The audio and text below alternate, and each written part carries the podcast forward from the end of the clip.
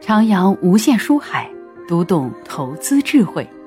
贺老师新书《财富增长》已上市，一起开启智慧之旅吧。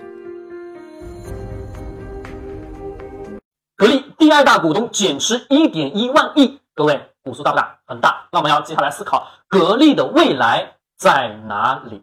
作为一个投资人，我们要想想，这个企业已经进入到非常非常成熟的阶段。那好，成熟型的企业有成熟型企业投资的方式方法。那我们仔细的拉一拉这个企业的数据表格，我们会发现一个问题：这个格力的数据当中所显示的纯利润就是净利润，格力是两百三十亿，市盈率呢只有八点三，足够的低，对吧？但是它的市值是一千八百四十六亿。好，各位，数额大不大呢？好像也并不大。对比于我们的海尔以及我们的美的，相对来说什么还算是不错。但是我们想，现在它的市盈率是八点三，为何是变成八点三呢？是因为在过去的这个市场当中，嗯，我们所有的投资人对于这个企业的想象力没有了。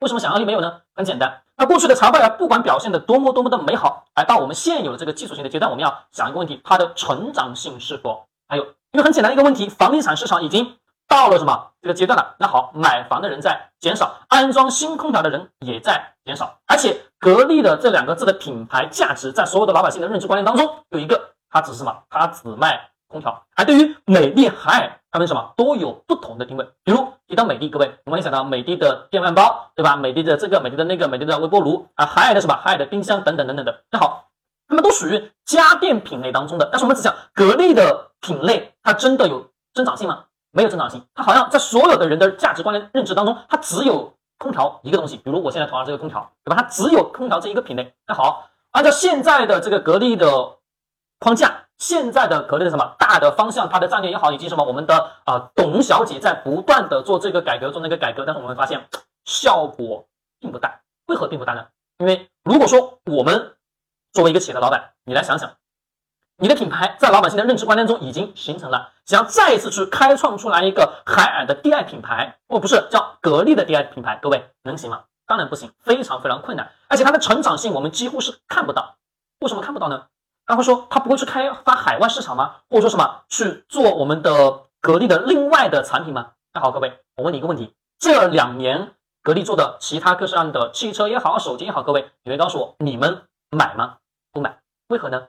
我们董小姐说她手机非常好，那各位你信还是不信呢？我当然是不信的。那她自己讲好，那为什么我们不信？因为我们会发现她的手机并不怎么样，在老百姓的消费认知观念中就是不行呀。那好，那这个消费的产品啊，格力，我们什么空调？如果开创第二产品品类的品牌难不难？太难了。刚刚我们讲了有个什么海外市场，那海外市场现在的疫情的这种情况之下，各位你们告诉我，我再去海外投市场容易还是不容易啊？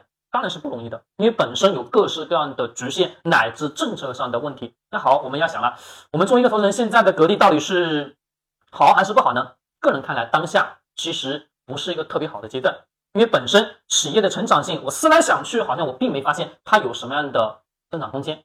它的第二的增长性在哪里，我也不知道何方神圣能来给到它。然后说我能赌它逆境什么反转？那各位，逆境翻转现有的这个阶段，如果品牌的品类没有衍生出来更好的，或者说只是说，哎，按照我们的董小姐的方式方法啊，我们的手机啊、汽车等等的那个方式什么，不断去往前推进，各位，啊，几乎什么也都是看不到希望，因为本身它的增长性几乎处于零了。那这样一个企业有大量的现金，其实说白了，没有更好的现金，就是没有大量什么。没有大量的收入来源，这个收入来源什么？就取决于产企业的不断销售产品。那现在阶段，它没有更好的产品能支撑它的业绩不断什么保持高增长。那这种情况下，企业的股价当然是低的。那值不值得买呢？这一段内容已经告诉你是行还是不行了。